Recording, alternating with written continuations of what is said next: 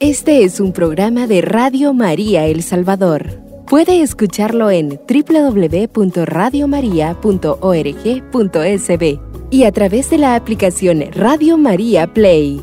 Radio María, más cerca de usted.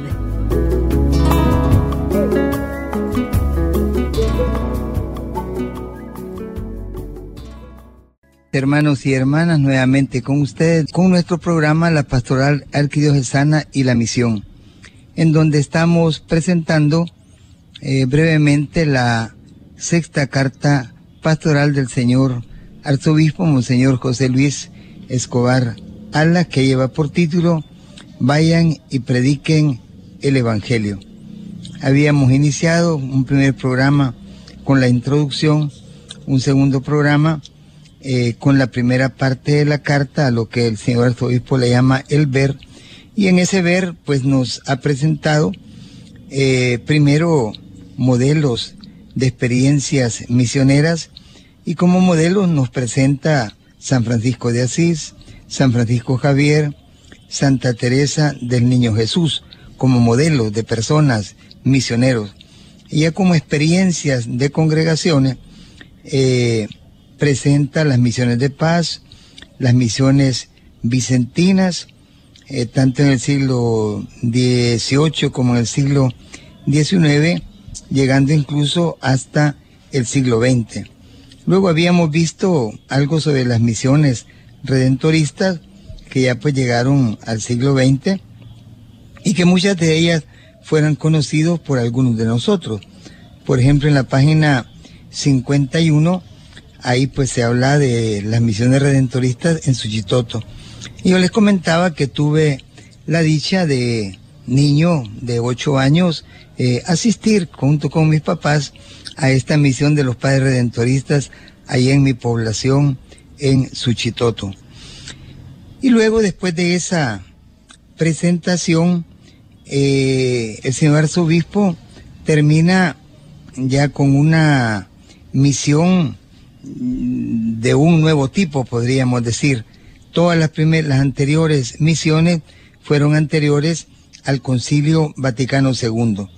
Pero ahora ya en la página 54, a partir del número 80, el señor arzobispo nos presenta una nueva experiencia ya posterior al Concilio Vaticano II, al documento de Medellín, cuando tenemos en la arquidiócesis eh, una búsqueda pastoral dirigida por el señor arzobispo de cómo hacer presente esos documentos del Concilio Vaticano II, o mejor dicho, cómo ir construyendo esa iglesia del Vaticano II, en diálogo con el mundo, en diálogo con la realidad, para hacer presente en ella el reinado de Dios. Ahí tenemos pues una experiencia muy importante que yo tuve la dicha también de conocerla muy de cerca porque de seminarista en mi último año pues fui ahí a la parroquia de Aguilares eh, a hacer mi pastoral como seminarista. Y posteriormente ya como sacerdote eh, me incorporé al equipo misionero del padre Rutilio Grande. Y después de su muerte pues me tocó llegar como párroco a la parroquia de Aguilares y continuar ese trabajo que habíamos iniciado con tanta ilusión. Bien, aquí lo que nos interesa es conocer un poco, pues, en qué consistió esa experiencia para que podamos extraer de ella esas enseñanzas que nos ayuden a la misión de ahora. Bien, entonces en el número 80, eh, el señor arzobispo nos dice, eh, en Aguilares, experiencia de evangelización rural parroquial fue el nombre que el padre Rutilio Grande dio a su acción misionera en Aguilares. Es presentada como una experiencia, eh, no venimos de un modelo, de algo que ya existía acá en el país, es una primera experiencia, fruto, como decía, de la renovación eclesial posterior al Concilio Vaticano II. Es una experiencia abierta a la búsqueda y no un molde rígido que aplicar en otras realidades parroquiales. O sea, algo que se va a llevar así muy rígidos, ¿verdad? Unos esquemas eh, que no se pueden, eh, eh, que no se pueden este, adaptar, sino que se tienen que imponer como un molde muy rígido. No, no se trata de eso, ¿verdad? Como proceso pastoral está muy condicionado al espacio de tiempo y a las personas implicadas en la experiencia de evangelización de su parroquia. Bueno, el señor arzobispo nos presenta acá pues una etapa de preparación del padre Rutilio Grande, ¿verdad? Él pues tuvo formación pastoral, asistió allá a Perú, en Quito, eh, al Instituto de Pastoral Latinoamericana, eh, preparándose para la misión. Eh, nos cuenta pues la motivación que él tenía, elementos de esa preparación. Luego ya nos cuenta la llegada a Aguilares en septiembre del año 1972, llevando un plan de trabajo marcado para cuatro años, divididos en dos grandes etapas. Una primera etapa de septiembre de 1972 al 10 de junio, fiesta de Pentecostés en 1973.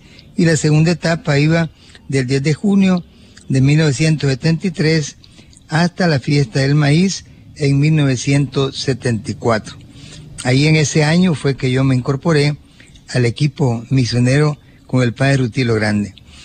El equipo misionero que junto al padre Grande trabajó también tenía a la base de su vida la misma opción fundamental de misionar entre las mayorías marginadas cristalizadas en las masas suburbanas y campesinas. Bien, luego en el número 84 nos presenta cuál era el modelo aplicado en la misión. Consta de tres partes, la antemisión, la misión y la posmisión. La antemisión.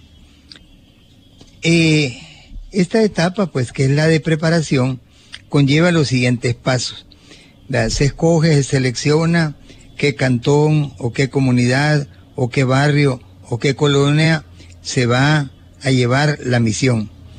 Se anuncia la misión y se hace ofrecimiento general de la misión para quienes deseen que ésta se lleve a cabo en sus comunidades. ¿Verdad? Fue un anuncio así abierto a la parroquia, viene la misión, qué comunidades, de a qué barrios o qué colonias quieren que se lleve la misión. Que se organicen entre ellos y que un grupo vaya a hablar con los padres para pedir la misión. Este es un elemento novedoso porque nosotros ahora muchas veces tomamos por sorpresa a la población de los barrios o colonias. No, en aquel momento, eh, como parte pues de la metodología, era anunciar y que fueran personeros de las comunidades los que se acercaran a la parroquia a pedir la misión. Dos, llegan algunos representantes de las comunidades con las peticiones. Tres, se sondea con la gente la oportunidad de crear centros donde dar la misión. Es decir, se pregunta, vea, ¿tienen una ermita o hay un espacio o hay alguna casa que tenga un espacio grande o hay algún árbol, vean, una gran ceibona o un conacaste donde se pueda construir una ramada. Eh, entonces se platicaba con las personas a ver pues dónde podía hacerse el centro de la misión. Luego se pide que llegue a la parroquia una comisión mixta para formalizar la misión y hacer levantamiento general de datos sobre la zona, su gente, sus problemas y conflictos. Eh, se explican las exigencias para recibir los sacramentos. Recordemos que en esa época eh, las misiones tenían eh, una parte muy fuerte lo sacramental, eh, porque había pues niños que no habían hecho la primera comunión o niños que no estaban bautizadas, personas que estaban viviendo juntos y que no se habían casado. En esa época también la ley civil permitía que en caso de misión podían casarse por la iglesia sin estar casados primero por lo civil y que después pudieran hacerlo. Como ustedes saben, pues normalmente tiene que ser antes el civil y después el religioso, porque de lo contrario pues hay una multa. Primero tiene que ser el civil y después el religioso. Pero en aquel tiempo no. Entonces, como había mucha expectativa en la misión por los sacramentos, pues explicaba un poco las exigencias de qué charlas van a recibir, cómo se van a preparar, cómo va a ser el proceso. Si había caso pues de matrimonio, durante esos días van a haber charlas eh, prematrimoniales. Eh, además, eh, como quinto punto, se entregan responsabilidades a los laicos, responsabilidades que deben cumplir en sus comunidades para crear el ambiente de misión. Unos pues que lleven el anuncio, que visiten los hogares, que lleven la noticia que vamos a tener misión, que creen eh, comisiones diferentes para armar las enramadas, el lugar donde se va a tener, este, sobre todo pues eh, conseguir algunos eh, costales de yute para que los niños se puedan sentar cuando no alcance el espacio. Bueno, todos los elementos preparativos de comisiones. Y sexto, se hace una visita previa antes de la misión para anunciarla y prepararla ultimando detalles. Es decir, se hace una visita, eh, se invita a toda la comunidad, se anuncia la misión y se explican todos los detalles que ella va a conllevar. Bien, esa es eh, la etapa de la antemisión. Al final de este proceso, el área urbana de la parroquia tenía 10 centros misionales correspondientes a las 10 zonas en las que estaba dividida la ciudad. O sea, eh, a esta altura que el señor menciona, se habían hecho ya 10 misiones en 10 sectores, como le llamamos ahora, urbanos.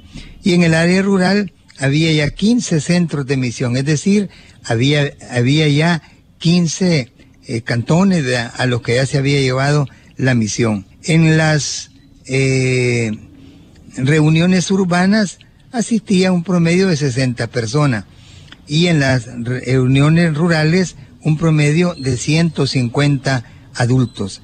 En esa época, pues esto fue una novedad, porque por todo lo que hemos hablado en, la, en los eh, temas anteriores, de la gran cantidad de misiones que habían venido acá al país, ese nombre, pues esa categoría misión, era algo que estaba muy presente en la población y por lo tanto anunciar una misión, pues eso era una novedad, algo que, que las personas ansiaban que llegara la misión.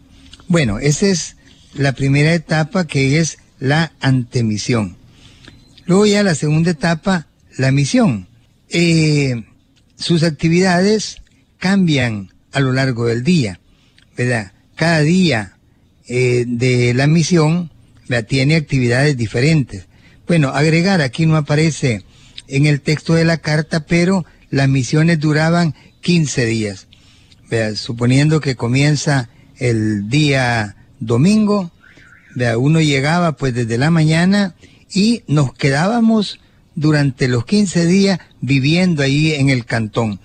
O, bueno, las que eran urbanas no, se regresaba, eh, se regresaba pues a la sede parroquial. Pero en las rurales uno permanecía ya durante eh, los 15 días que duraba la misión.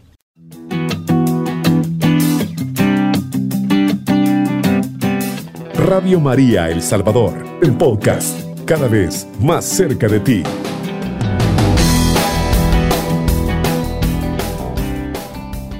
Continuamos, hermanos. Eh, estaba presentando la experiencia de Aguilares. Eh, decíamos de que en el método utilizado había una antemisión, que es lo que hemos presentado, y luego llegamos a la parte de la misión. Y estaba diciéndoles de que eh, la práctica era de que los misioneros pues nos íbamos durante 15 días a vivir ahí en el cantón.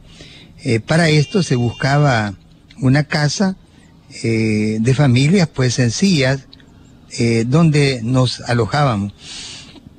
Y luego ya las actividades de cada día son variadas y cambiantes. Por la mañana, visitas familiares a domicilio.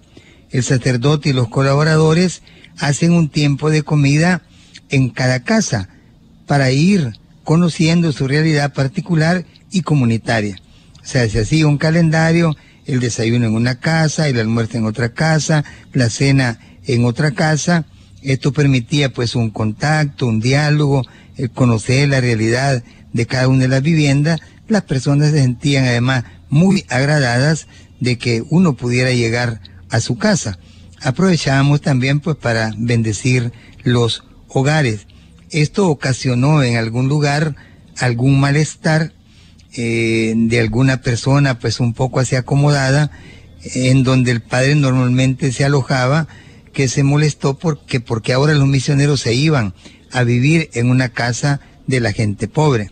Eh, bueno, ese contacto con las personas, con las familias, permitía ir teniendo un conocimiento, lo recogido en las conversaciones sostenidas, tanto en las visitas como en las comidas, sirve para elaborar una ficha antropológica con datos sobre la realidad física, económica, social, política, cultural y religiosa.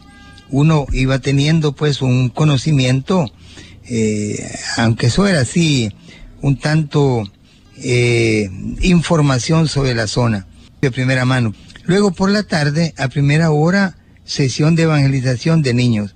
Más tarde, sesión de adultos. Esta sesión específicamente tiene por objetivo que después de 15 días tengan un esquema rudimentario de celebración de la palabra de Dios con el propósito de iniciar la autoevangelización, formación de comunidad y autoselección de delegados. Bueno, hoy nosotros, eh, con el correr del tiempo y toda la experiencia que hemos tenido, pues en muchísimas de las parroquias ya hay la experiencia de la celebración de la palabra. En ese entonces, recordemos, la Biblia no estaba al alcance de la población. Fue novedad que nosotros lleváramos Nuevos Testamentos y los entregáramos a todo el que acudía a las reuniones, eh, pudieran leer o no leer. Se les enseñaba cómo manejar eh, la Biblia, los capítulos, los versitos, todo eso era una cosa pues muy excelente y una gran novedad para las personas. Entonces al cabo de 15 días ellos iban tomando más o menos idea de cómo era el esquema de la celebración y se podía ir identificando los posibles líderes que al final de la misión se elegirían como delegados de la palabra. Bueno, este, esa sesión que se tenía por la tarde eh, tenía el desarrollo siguiente. Primero, saludo, canciones, ambiente atractivo y de confianza. Segundo, entrega del Nuevo Testamento a quienes lo desean. Tercero, acto de reconciliación de la comunidad, abrazos de paz, breve oración, canto para ambientar la palabra. Cuarto, invitación a proclamar el texto seleccionado. Se lee dos veces o más veces por distintos lectores, hombre y mujer. Quinto, trabajo grupal, divididos en grupos de 8 a 10 personas para dialogar sobre el texto. Cada grupo nombra un lector, un animador y un relator. Luego se procede a una plenaria eh, opuesta en común. Lo modera el sacerdote o un miembro del equipo de misión. Este moderador escribe y sintetiza tanto las participaciones orales como los resúmenes que cada equipo entrega. Minutos después, lo devuelve al Pleno en forma de preguntas para profundizarlo siempre en plenaria. El sacerdote complementa al final con un resumen de las ideas expuestas en la sesión. Esta reunión cierra con una oración comunitaria, avisos, despedida y canto. Luego ya posteriormente en la noche, aquellos que asumieron algún cargo son llamados a una junta breve de revisión.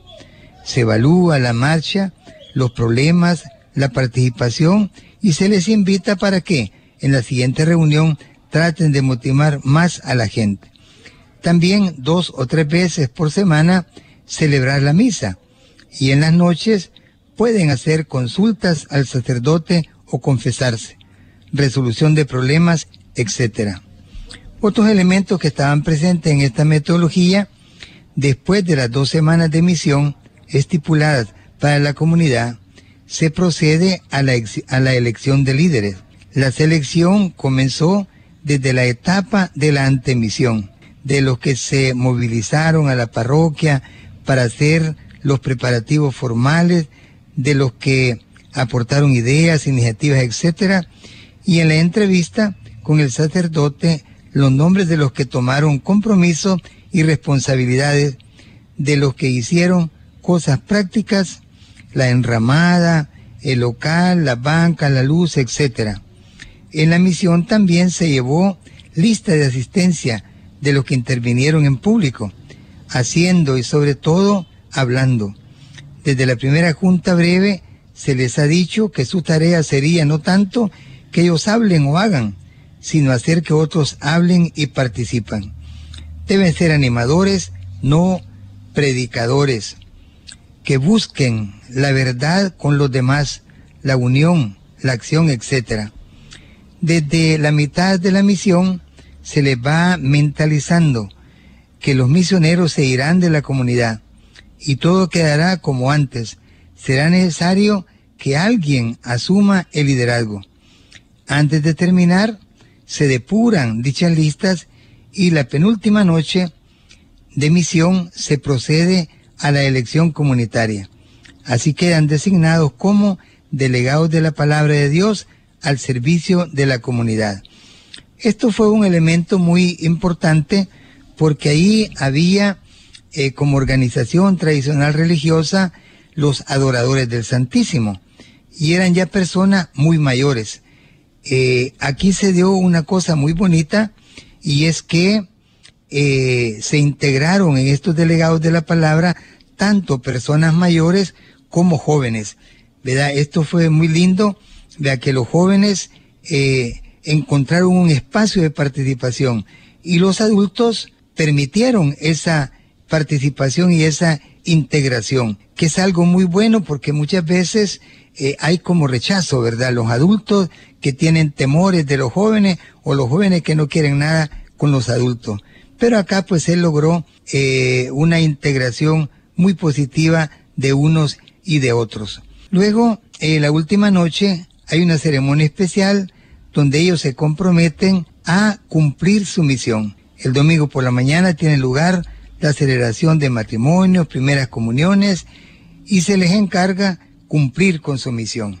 Es el gran cierre de esta etapa de la misión, que como ya dijimos dura 15 días. Bueno, en tercer lugar o el tercer momento es la posmisión. Esta etapa, a cargo de un sacerdote, incluye acompañar a las comunidades, visitándolas cada cierto tiempo, descubriendo sus avances, tanto como reforzando aquellas áreas donde existan dudas. Con el paso del tiempo, una segunda misión es programada con fines de reforzar la misión anterior o también con el objetivo de lograr un serio crecimiento en la fe. Bueno, quiero agregar yo acá que hay un dato que no aparece y es de que esos delegados de la palabra se nombraban unos dos representantes de comunidad se le llamaba que acudían cada 15 días a la sede parroquial. Ahí llegaban de los diversos lugares donde ya se había misionado y con ellos se preparaban los textos y las preguntas con las que se iba a trabajar en las celebraciones de la palabra. Y con el correr del tiempo, ya en esta parte de la posmisión a la que vamos a entrar, entonces se les iba dando formación, ya profundización en temas, ya sea de la Biblia o del magisterio de la iglesia. En el número 89, Monseñor nos dice, las misiones en Aguilares fueron un fruto importante para el padre Rutilio. En su compromiso en la fe, muchos de los delegados y miembros de las comunidades fueron martirizados. El primero de todos, su párroco, el padre Rutilio Grande, cuyas misiones quisieron ser acusadas de subversivos. En el número 90, Monseñor Romero se encargó de aclarar la verdad al respecto. Y decía Monseñor Romero, la liberación que el Padre Grande predicaba es inspirada por la fe, una fe que nos habla de una vida eterna, una fe que ahora Él, con su rostro levantado al cielo, acompañado de dos campesinos, la ofrece en su totalidad y su perfección. La liberación que termina en la felicidad en Dios. La liberación que arranca del arrepentimiento del pecado. La liberación que apoya en Cristo la única fuerza salvadora. Esta es la liberación que Rutilio Grande ha predicado y por eso ha vivido el mensaje de la iglesia. Nos da hombres libertadores con una inspiración de fe y junto a esa inspiración de fe, el en segundo lugar, hombres que ponen a la base de su prudencia y de su existencia una doctrina, la doctrina social de la iglesia. La doctrina social de la iglesia que les dice a los hombres que la religión cristiana no es un sentido solamente horizontal, espiritualista, olvidándose de la miseria que lo rodea. Es un mirar a Dios y desde Dios mirar al prójimo como hermano y sentir que todo lo que hiciste a uno de estos, a mí me lo hiciste. Una doctrina social que ojalá la conocieran los movimientos sensibilizados en cuestión social. Aquí Monseñor Romero pues hacía una alusión de que había muchos movimientos sociales en esa época. Y él decía, sería bueno que esos movimientos conozcan la doctrina social de la iglesia. Y mientras no se viva una conversión en el corazón, una doctrina que se ilumina por la fe para organizar la vida según el corazón de Dios, todo será endeble, revolucionario, pasajero, violento. Ninguna de esas cosas es cristiana, sino lo que se anima es la verdadera doctrina de la iglesia que propone a los hombres.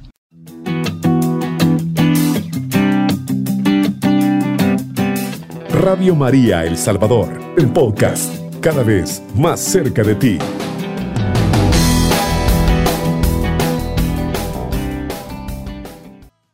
Una vez que hemos presentado eh, eh, las partes de la metodología de la misión rural del Padre Rutilio Grande, que tiene una antemisión, la misión y luego la posmisión. En el número 91 el señor arzobispo presenta ya una síntesis de toda esta primera parte de su carta y nos dice, el beato Padre Rutilio ha partido a la casa del Padre, tal y como el resto de misioneros mencionados en este apartado. Su partida no es sinónimo de inmovilismo, es a nosotros a quienes en la actualidad toca asumir la misión. La misión continental que, desde Aparecida, urge a los miembros de la Iglesia en Latinoamérica. Aprovechemos los ejemplos de estos hombres que hicieron de la misión su razón de vivir y morir. Ya acá, pues, Monseñor José Lino está eh, haciendo un llamado a nosotros, ¿verdad?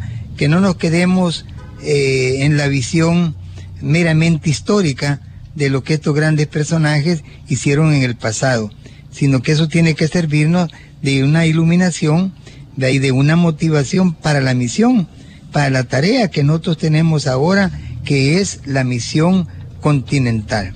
Y luego, pues hace un pequeño resumen hablando de, Fray Bartolomé de las Casas, aprendemos que la violencia como método de la misión, bajo ningún concepto, es adecuado.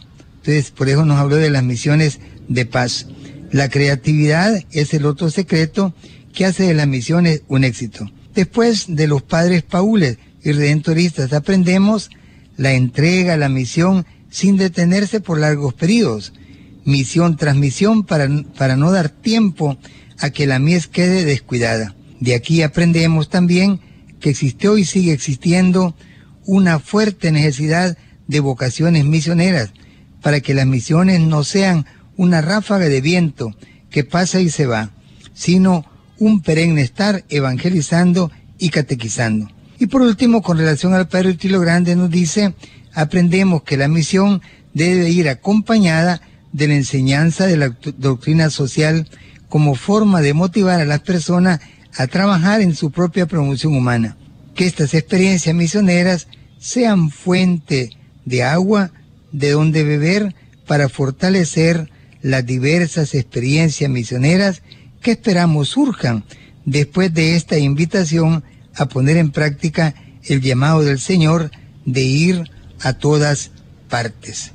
Bueno, aquí pues eh, Monseñor José Luis ha presentado un pequeño resumen de lo visto en esta primera parte y termina con unos agradecimientos a esos misioneros, a esas congregaciones toda la obra maravillosa que ellos han realizado a lo largo de la historia de la evangelización en nuestro país y en la arquidiócesis. Y luego este primer capítulo o esta primera parte de la carta, en la página 65 eh, eh, del número 102 en adelante, eh, hay una pequeña sección que Monseñor le llama la misión un desafío. Y él lo retoma del documento de Aparecida.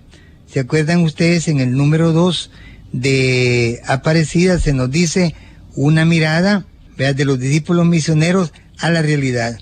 Entonces se nos presenta cómo estaba la realidad de nuestro continente en el año 2007 que se escribió el documento de Aparecida. Y ahí aparecen pues unos elementos eh, positivos de como algunos elementos negativos, lo que se le llamaba las luces y las sombras. En el número 103 dice, pese a los aspectos positivos, la iglesia tiene por delante desafíos que surgen haciéndose urgente la misión. Entonces, Monseñor, pues retoma estos numerales de Aparecida que yo les invito, casi todos tenemos el documento de Aparecida, a que retomemos ese capítulo, la mirada de los discípulos misioneros a la realidad, que podamos un poco contrastar del año 2007 hasta ahora qué ha cambiado. Acá en nuestro país mismo, tomemos los planes pastorales eh, de estas épocas anteriores y podamos comparar el análisis que hacíamos de la realidad. Vea si la realidad se mantiene, si ha habido cambio, qué nuevos retos estamos enfrentando ahora como misión de la pastoral arquidiocesana. Y ya para terminar, en el número 104, eh, el Papa dice, ¿verdad? Vistas estas urgencias que nos presenta el documento de Aparecida, la misión es pues más que urgente. No podemos ignorar el mandato de Cristo. Vayan pues y hagan discípulos a toda la gente, bautizándolas en el nombre del Padre y del Hijo y del Espíritu Santo, y enseñándoles a guardar todo lo que yo les he mandado. Eh, hace poco pues celebramos la fiesta de la ascensión. Ahí nos venía precisamente este texto, en donde se nos dice, ¿verdad? La tarea es formar a las personas para que sean discípulos misioneros. Recordemos que esa fue la tarea que nos dejó también Aparecida, ¿verdad? Hacer, dice, de todos los bautizados discípulos misioneros. Hay una tarea pues muy grande de evangelización y de formación de los agentes de pastoral. Y luego continuamos, Señor, no temamos porque Él está con nosotros y no, no nos abandonará jamás que son las palabras pues con las que termina Mateo 28, 20. Yo estaré con ustedes todos los días hasta el final de la historia. Y hemos celebrado en la fiesta de la Ascensión y la fiesta de Pentecostés precisamente esa doble presencia. Jesús resucitado está con nosotros, acompaña a su iglesia y Jesús resucitado nos ha dado el don del Espíritu Santo. Con esa fuerza de lo alto podemos llevar adelante la misión, que es una misión no solo la nuestra, sino que es la misión del Padre que Jesús hizo presente en la historia y Él ha hecho presente su continuidad en la iglesia. O sea, el núcleo, lo central es la salvación y eso no depende de nosotros, sino del don del Espíritu Santo. Por eso recuerdan el Evangelio de Pentecostés, nos decía que Jesús resucitado al atardecer el primer día de la semana se hizo presente. Los discípulos estaban encerrados por miedo a los judíos. Y él les dijo, miren, como el Padre me envió, así los envío yo y a continuación les dio el Espíritu Santo. Por eso, Monseñor dice, no tengamos miedo, dice, no temamos, porque Él está con nosotros y no nos abandonará jamás. Conozcamos más de cerca nuestros misioneros, precursores de la fe, a nuestros evangelizadores entre crisis, muchos de ellos martirizados por su entrega al trabajo del reino. Revisemos sin condenar,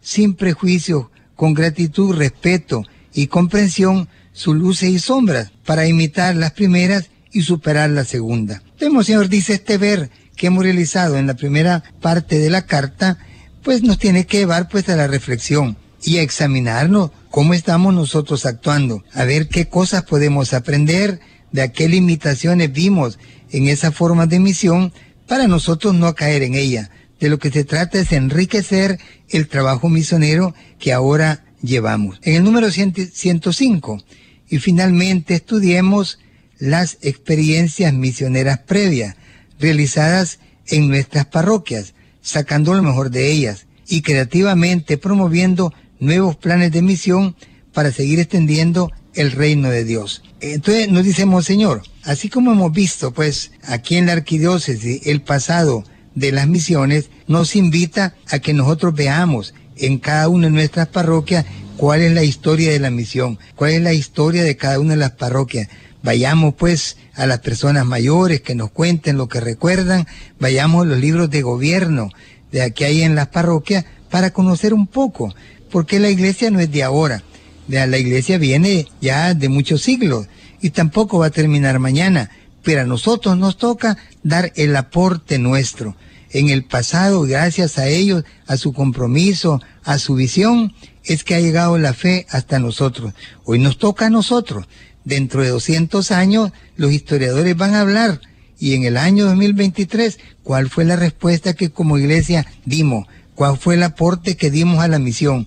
¿Dónde están nuestras experiencias? ¿Dónde están sistematizadas esas experiencias? Que esos métodos, que esos modelos puedan servir a otras parroquias, adaptándolas de acuerdo a cada una de las realidades, que es la tarea que nos corresponde hacer ahora a nosotros. Muy bien, entonces, primero Dios, vamos a iniciar la segunda parte, en donde ahí vamos a encontrar toda una riqueza doctrinal. De ahí tenemos elementos doctrinales para la formación de nuestros misioneros en la doctrina, ¿verdad? En toda la fundamentación bíblica, la fundamentación doctrinal que hay detrás de la actividad misionera. Una vez que veamos eso, entonces vamos ya a pasar a la tercera parte, en donde nuevamente el señor arzobispo no nos da solamente unas orientaciones, eh, sino que nos presenta nuevamente experiencias, unas urbanas, otras rurales, otras de parroquia, pues que tienen las dos realidades y sobre todo que tratemos de ver, bueno, ¿y cuál es el método? ¿Dónde está la metodología? Para que cada uno, conociéndola, podamos adaptarla a la realidad de nuestras propias parroquias. Bueno, agradecemos eh, la atención que nos han brindado. Hemos avanzado y terminado ya la primera parte de la carta del señor arzobispo. En el siguiente programa iniciaremos con la segunda parte. Este es un programa de Radio María El Salvador. Puede escucharlo en www.radiomaria.org.sb y a través de la aplicación Radio María Play. Radio María, más cerca de usted.